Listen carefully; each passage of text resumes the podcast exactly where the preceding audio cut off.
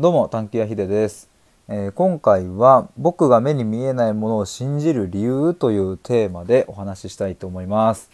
えっとここ最近ですねこの目に見えないものについて結構話してるなというふうに思いまして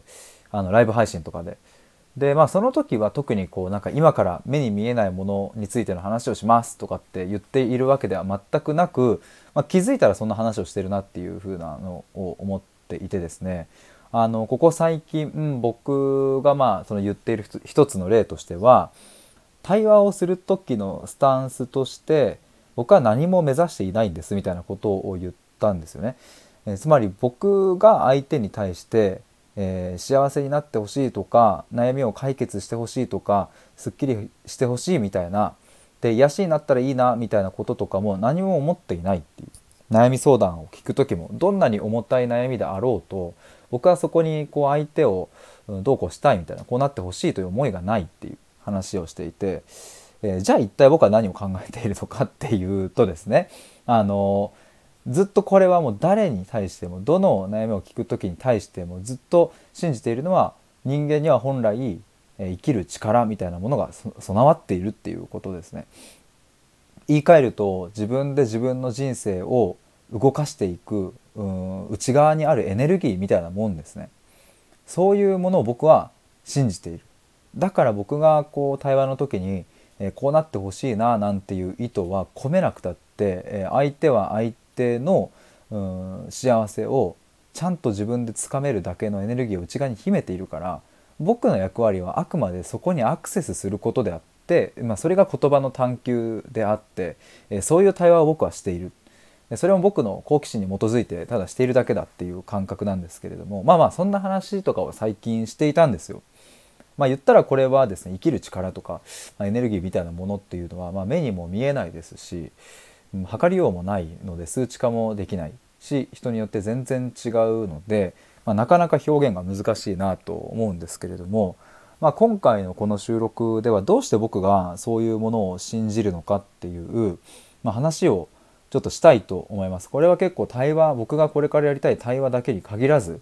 まあ、今後こうワークショップやってみたりとか、まあ、あの自分でいろいろ今後もね発信したり対話会やったり、えー、と何か期間限定でねオンラインサロンみたいなのちょっとあのやろうかなっていうのもあの来年とか思ってたりしてなんかそういうものに全部通ずるなという僕のすごく大切な部分なのでちょっとお話ししたいと思います。であのちょっとまあ本題に行く前にというか前提のところなんですけれど、まあ、この目に見えないものとかで、まあ、いわゆるこうスピリチュアルって言われる分野があると思うんですけれどまあ、それと対になるというか反対にあるところとして科学みたいなものが、まあ、よく連想されるんじゃないかなと思うんですが、まあ、僕はですねこれどっちによるとかもないっていう感覚なんですよね。科学で証明されているものも信じているものは信じる。信じないものは信じないしえスピリチュアルも信じるものは信じるけど、うん、それは違うっしょっていうのは信じないっていう、まあ、非常に僕の主観によった捉え方をしているなと思いますがまあでもこんなもんでしょとも思ったりしていてまあ占いとかねそういうの僕は結構好きでえっ、ー、となんかテレビでねやってるような1位これ2位これみたいなのはあまり興味ないですけどあのしいたけ占いとかすっごい好きでなんかああいうの見てはうわーなんかあ今そういう時期だよなみたいなやるのもすごい好きだしえ、ー、とまあ、かといってですね僕はそれを全部じゃああの信じ込んでいるかというと全然そんなことはないと。だからまあいいとこ取りをしてるみたいな感覚なのかなと思うんですけれども、うん、まあそこういう前提ですこういうスタンスですっていうのもちょっと後々もしかしたらこの辺が、ね、話上がってくるかなとも思うので、まあ、この前提のもとちょっとこれから本題に入りたいんですが、まあ、どうして僕がこの目に見えない人間の生きる力みたいなものを信じているかそしてなぜそれを信じて対話をしているかっていうとこの話ですね。まあこれ今日ちょっと初めて話すのでこうやってテーマを絞ってちょっとうまくまとまるかは分かりませんがあの結論を言うとですねなぜ僕が信じているのかというと結論、うん、母親がその、余命宣告をされてから死ぬまでの期間でその生きる力っていうものをまあこれでもかと見せてもらった見せてくれた。っていうこと。そしてもう一つが僕自身が、まあ、去年の8月母親とか父親にブチギレ大祭りをかました件があるんですけれどもその反抗期を経て僕自身が生きる力みたいなものが芽生えてきたっていう。つまりだからまああれですね母親っていう僕ではない人間の生きる力を見たっていうことと自分自身もその生きる力っていうものを感じたっていう、まあ、この2つの原体験から目に見えないものを信じるっていうことがすごくこう僕の中でのうん割とベースにもなってるなという感じなんですよね。でもうちょっと遡るとっていうか僕昔からですね人は何で生きてるんだろうとか宇宙って何だろうとか、まあ、あと手をグーパーグーパーしてる時のこのグーにしろって出す命令は脳が出しているんだけどこの脳みそに命令を送ってんのって一体誰なんだろうみたいなことを、まあ、よく考えてたりもしたしだからなんかこうスピリチュアルみたいなそういう分野のことを僕は毛嫌いしないどころか、まあ、結構そういうものは考えたりしたんですよねなんか。でだからもともとそういうものに対しての抵抗感というものはなかったんですがただ何かそれが実感を伴った形で、えー、僕は経験したことは今までなかったんですよ。大学生社会人とかまで。むしろですね僕が社会人1年目2年目、えー、会社をサラリーマンを辞める前ですね。つまりサラリーマンをやっている時はいかにやっぱ数字を追いかけるかだったしうんと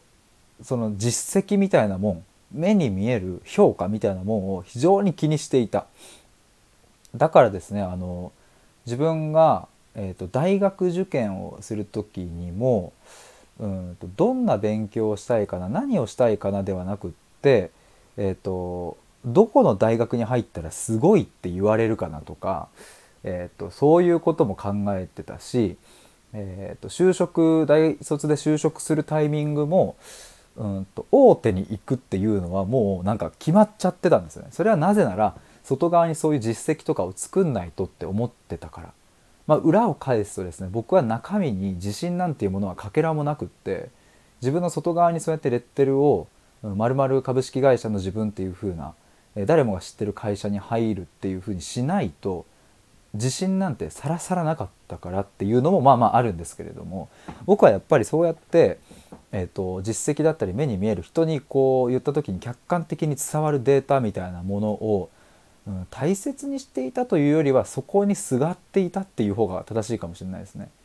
そこで自分を表現するしかなかったっていう感覚かもしれないけれどまあまあそうやって生きてきたんですよね。で高校野球の時もまあ本当にめちゃくちゃ厳しい環境だったんですがそこではまあプロセスよりも結果もちろんプロセスも評価されるけれどまあどんなに、うん、ふざけてる選手でも結果を出せばやっぱ試合に出れるわけでやっぱりそういう数字結果みたいなものが自分を強くさせるっていうふうに、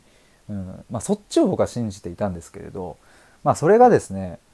あの僕が社会人1年目の終わり頃ですねもう間もなく社会人2年目サラリーマン2年目に入るという直前の2020年2月1日に母親が、えー、と余命1年という宣告を受けて抗がん剤をやったとしても多分1年しか生きられないっていうふうなことを言われてですね、まあ、その翌年僕は社会人2年目の、夏8月で会社を辞める決断をしていて、まあ、そこからはいろいろブログで広告収入を作ったりしながら母親のもとに寄り添うっていうのを、まあ、約1年と300日ぐらいやってきたわけですけれど、まあ、その中でいろんなものをですね、えー、っと見せてもらいました。さっき理由2つ挙げましたけど1つ目がここですね。母親に見せてもらったっていうのはこの期間でめちゃくちゃ見せてもらった感じがします。あの母親もですねえーとまあ、60歳還暦の誕生日に亡くなりましたが、まあ、それまでの人生は自分らしさとか自分のやりたいこととはもうほぼほぼ無縁で多分生きてきてる。まあ幼少期は分かんないですけども、まあ、結婚してから、えー、30年とかぐらいは自分のやりたいことなんてもうとうの昔にどっかに置いてきてそれよりも子供のこと家庭のことに、うん、もう身を削ってっていう表現がいいかもしれないですねそういうふうに生きてきた。けれど、まあ、がんになって、えー、あなたの命はここまでですよという期限を知らされた結果ですねあのもうだったら好きなことをやらざるを得ないみたいな 感じに追い込まれそこからこう旅行したりだとかいろいろなんかメルカリで自分のあの使わなくなったものを売ってキャッキャキャッキャ喜んだりとか なんかそういうことが始まってったんですけれどなんかですねこうして命の起源を知らされた人間が自分らしさを輝かしていくっていうそれを目の当たりまず僕はしたんですよね。まさかそんなことって僕は思いましたその余命宣告を受けた時には。だって僕が余命宣告を受けたらっていうふうに想像したらもう多分意気消沈しちゃうんじゃねえかみたいなでもそういうふうな想像をしていたところまるで逆をたどってったんですよね。母親は意気消沈はもちろんしましたし立ち直るまでの期間もありましたけれどそんな長くなかったな1ヶ月もしないうちくらいにもうよし生きるぞって死んでたまるかっていうのでで旅行に行ったり自分の好きなことをしたり好きなもの食べたり、うん、なんかそういうのし始めたんですよね。で今までだったらあの買わなかったものをちょっとねあの高いものじゃなくても買ってみたりで余命宣告受けた直後はですねあのもうどうせ私の洋服を買ったって誰もね着ないし私も来年にはいないんだからとかっていうその思考が変わっていってだんだんと。来年着ないかもしれないけれど今着たいから私はこの洋服を買うとか。どうせ私は来年いないかもしれないけど今ここに行きたいから行く。これを食べたいから食べるみたいなことの思考にどんどんどんどん、ま変化していって、まあ、それを見せてもらったんですよね。だからあの余命宣告とかがんとか、えー、ステージ4とかっていう言葉からはまあ相当重苦しくって悲惨な状況を僕は当時は想像していました。もうやばいっていう。ただそれと全く真逆の方向に行ってどんどん、落ち込むどころか楽しみ始めたっていう。命の起源を知らされて人生が楽しくなるっていう現象が起こるのかっていうことに、まあ、非常に僕は、まあ、今ね思い返すとそういえばびっくりしたんだろうなって思いますね。で、まあ、目に見えないものっていうのがもうまさにでもこういう部分にあるなと思って母親はですね自分で自分の人生を楽しむだけのエネルギーとか力はやっぱりあったんですあったんだけど、うん、そのがん告知をされる前まではどうしてもね、うん、悩んでいることとかを人を頼れなかったしずっと自分の心の中に留めておいたんだけど、うん、でもねあの来年も再来年もずっとずっとこの先も生きてるって思ってるからさでも先があるって思っちゃうとついつい先延ばしにしちゃう。本当は重要な問題なんだけどまあ後でいっかっていうふうにしていたものがそうできなくなってしまったがゆえにですねそこと向き合わざるを得なくなってで自分の過去のことだったりも振り返りながらで結局私はどう生きたいのかっていうことをきっと問い続けながらですねそれで生きていったからだからあの必然的にこの生きる力みたいなのが湧いてきたんですよね。死を知ったから母親はって。だからですねちょっともうこれ話してると長くなっちゃいますがあの最後に母親はですねもう私は一人で死ねるっていう言葉を残し本当にその通り一人で死んでいこうとしたんですよね。あの最後一緒にいた父親も病室の外に出るように自分が亡くなる直前に指示をしたみたいなんですけれどまあそうやって母親は亡くなっていったんですね。まずこれは大きかった。めちゃくちゃ大きかった。もう今日この時間だけではちょっと話しきれないぐらい山ほどエピソードはありますが、まあ、まずこうして僕は見せてもらったんですよね。その実績とか評価とか、うん、そういうものによらない。自分の内側にある生きるエネルギーをぐわっともうなんかマグマのようにグツグツねブワーって出てきてそれを外側に表現していくっていうことを母親はやっていたっていう。こんな人生があるんだっていうことを僕は1年と309日の間で見せてもらいました。もう一つ理由の2つ目で話していた、まあ、僕自身の中での変化みたいなところが、まあ、去年の2021年の8月ですね。だからサラリーマンをちょうど、えっと、や辞めたのが2020年の8月なのでその翌年ですね。この時期ってどんな時期だったかっていうと、えっと、母親が亡くなる4ヶ月前余命1年はもうクリアしていたっていう時期です。だからもう母親ももう見た目は全然変わってますし白髪混じりで一旦髪の毛も全部抜けてでまたちょっと生えてきてる感じなのでもう完全単発。で痩せているしでもお腹には腹水といって水が溜まっているっていうまあ結構あの見た目的にもきついっていうのは分かる状態でした。そんな時にですね僕は8月のうん1日から8月の20日までを反抗期 をしました。去年の8月。まあこれちょっとまた別でね詳しく話したいんですがきっかけがあってですね8月1日にとある事件が起きまして家庭内で。でそれによって僕は過去母親から言われたことだったりすごい苦しかった記憶トラウマみたいなものがブワッて蘇ってきてそこからなんか歯車がガチャってなんかねあのバカバカって外れてったりかずれてったんですよね。で8月の10日くらいに僕と弟はついに今まで母親に母親に対してそして父親に対しても言いたかったけど言えなかったことみたいなのが本当に火山の大爆発のように全て芋づる式でブワーッと出てきて23時間ぐらい話すみたいなことをやってでまあそこから本当にねもう超はしょりますけれども 超はしょりますけど8月の20日にまあ終わったわけですね。8月の21日が僕の誕生日だったのでこんなにもいいタイミングかっていう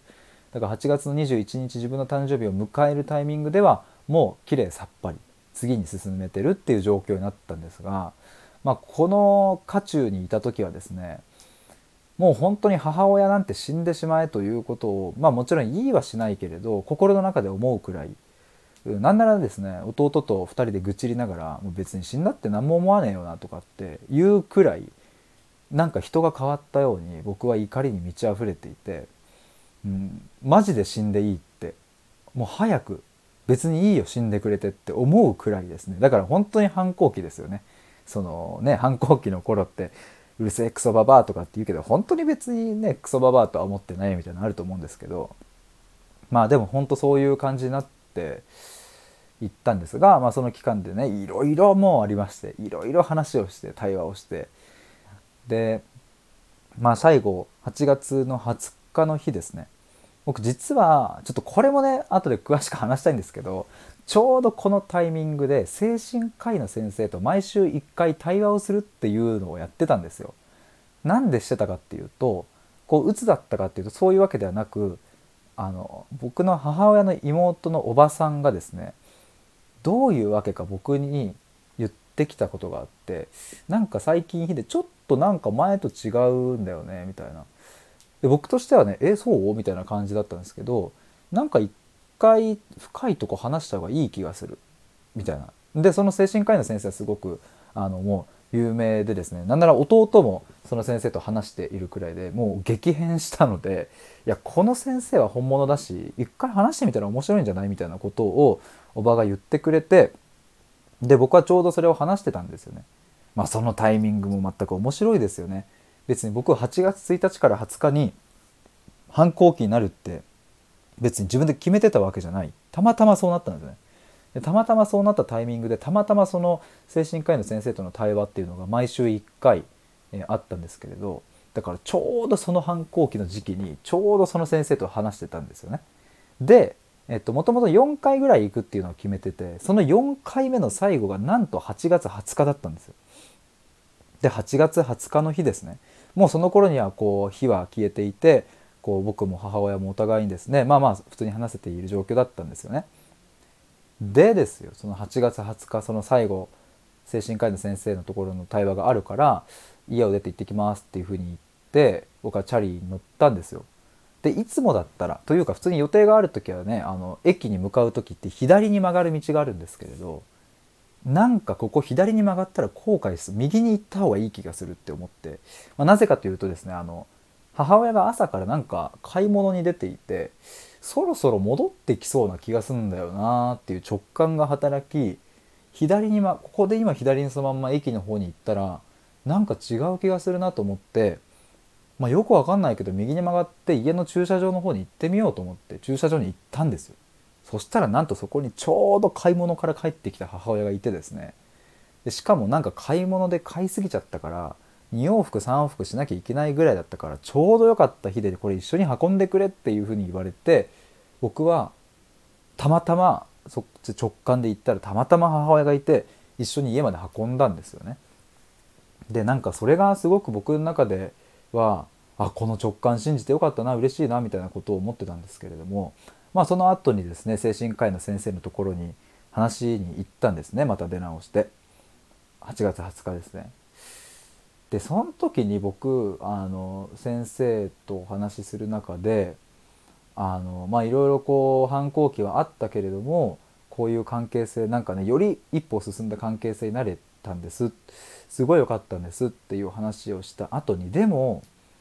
今その当時サラリーマンで勤めていた会社ほどのお給料が全くなくって家にねこうなんかこの治療費とかそういうものを僕は賄えていないと。あの本当だったら母親ががんの患部を温めるこう温熱治療みたいなのがあるんですけれどそれちょっとお金が高いんですよ。1回受けるのに。1万か2万ぐらいするんですけどそれをね本当はもっと受けさせたいんだけど僕がねあのもっともっと稼いでいたら本当は受けられたはずなのにやっぱお金をもっと稼げている状態になっていないことがちょっと申し訳ない悔しい。みたいなことをその先生のところでお話しした時にですねそこで言ってもらったのがすごく僕の中では鮮明に覚えていてきっとそのヒデさんがあの車がねもう帰ってくる駐車場の方に戻ってくると思ってそっち側に行ってふっとその直感を信じていった時に、うん、温められた心きっとお母さんの心は温まったと思うしその温熱の機械では到底温められない部分をあなたは温めたと思いますっていう風な話をしてくれたんですよ。もうその時に僕の中でいろんなものがひっくり返っていって今までだったらっていうかそれを言われる直前まではお金を稼げてない自分本当だったらあのまま会社員で続けていたら全然、えー、何でも受けていいよって言えてた自分がそうじゃないことに劣等感を感じていたのに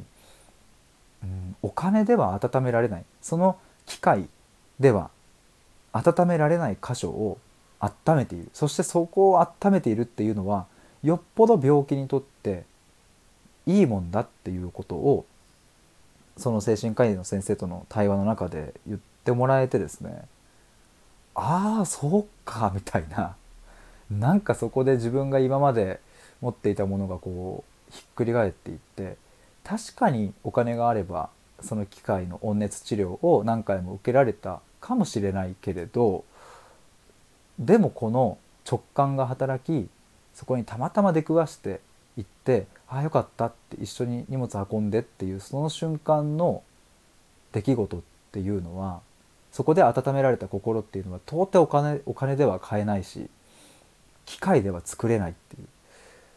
うなんかそれを聞いた時にもう涙は溢れてきたし、うん、その話を実際に母親とかにもしたらなんか母親とも一緒に泣きながら話してたんですよねそういうのも。それがでもあれですよつい2週間前まではあの母親なんて死んでしまえって言っていた あの反抗期の僕がですよまあものすごいこのスピード感だったと、まあ、スピード感だったんですけれどなんかそうやって捉えられるかって思った時にですねなんか僕の中で人間に対する見方とか自分がの自分に対する見方も変わってったしっていうそんなことがありました。で怒りを出した結果ですねあのいい関係性になれてでまあスタイフでも何度も言ってますが嫌いなもんは嫌いだしうぜえもんはうぜえと、うん、それはでも僕もそうだし母親もしっかりでねお互いにそういう部分はあったと思う。それはもうそう。だけど大好きな部分もあるしっていう。嫌いだし大好きだしまあひっくるめて、うん、愛していたな愛されていたなっていうことだったんだなって今は思えていますけどまあそういうふうに思えるきっかけになったのがやっぱりその、うん、反抗期でありその精神科医の先生との対話でありそしてやっぱり母親が見せてくれた命の輝きであったっていう話ですね。まああの今回はエピソードエピエピソードとしてはその今のねあの温熱の温めるっていう話とあの、まあ、母親のねその生き様というかそういうのの話でしたけれどあのもう細かい点を挙げていくともうね山ほどあるんですよこれ。なんかやっぱまとめたいですね。記事とかに。音声だとどうしてもねバラバラしちゃうので。でも本当にたくさんあってそれをこう経験できたので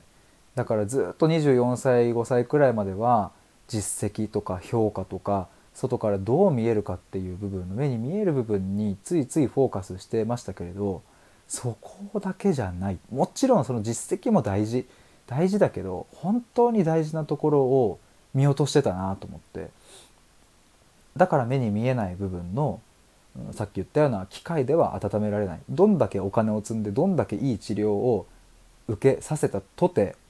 この心の温かみっていうのは1億積んだって買えねえよなっていうことが分かった時に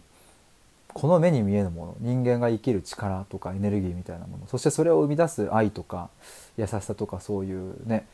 心みたいなものがやっぱあるよなっていうのをめちゃくちゃ痛感しました。っていうちょっと話がもう30分になってきちゃいましたがそんなことがあってですねだからだだな今話しながらも思いますけれどだから僕は対話をしている時にどうなってほしいとかこういう思いをしてほしいとか僕と話したことによってすっきりしてほしいなんていうことは思わない全く。そこは思わなくってただただ一つ信じていることはその人にもそういう自分の人生を自分で動かせるだけの力生きる力がちゃんとあるっていう。どんだけどん底にいて地獄の果てにいてもう本当に苦しくて死にたくて仕方がない。そのお相手がそうだったとしても絶対に生きるから大丈夫っていうのを僕はそこを信じているんですよね。だからよく僕は今まで自信がない自信がないっていうのがもう口癖のように、うん、小学小学校はどうかな、まあ、中学終わりからか高校ぐらいからかな。高校大学と、まあ、自信がないっていうのはありましたけれどこの自信っていう言葉の定義そのものも変わっていって今までだったらその外側にある実績評価数字みたいなものそれが僕の自信を作り出してくれるっていうことを信じていましたが今はもうまるで真逆で、えー、人間にも人間にもという人間誰しも生まれながらにしてこの生きる力自分で自分の人生を動かすっていうそのエネルギーがちゃんと宿ってるっていうことを信じているっていう。でもこれこそが自信なんじゃないかなっていう感じがしてます。これができるからかっこいい。これができるからすごい。こういう会社にいるから、えーと、尊敬されるとかではなくって生きる力があるって信じることこそが自信なんじゃないかっていう話です。まあこれをこう思えてからはですねあの僕の中でも自信の定義そのものが変わりそして目に見えぬものを大切にするようになり人間っていうものの捉え方が変わっていったのでだから僕も、うん、今この話をですねまあなんかこれでもかって今は自信を持って言っているんですがこの自信っていうのはそういうものだったかっていうことですね。なんかあのー、本当人間誰しもが輝ける世界へみたいなことってすっげえ綺麗事のように聞こえてさなんかね一人一人がとか誰しもがみたいなのってそんなん無理やんって思うですけれどだしぶっちゃけ無理なのかもしれないですけれどただ一つ確かなことは、うん、人間がに感情があるようにね笑ったり泣いたり、うん、愛があったりとかするようにそれと同じレベルで生きる力っていうのがちゃんと備わっているっていう。話です。だからなんかそれはこう僕がそういうふうに願望として信じているものというよりはまあ今までの対話だったり経験の中で本当にたくさんの人がそういう生きる力を盛り返していくのを見てきたからもうそこへの確信はすごくあるし、うん、これはやっぱ人間、うん、人間だけじゃないでしょうね。きっと動物みんな持ってるものをちゃんとただ人間も持っているっていうだけなんでしょうけれども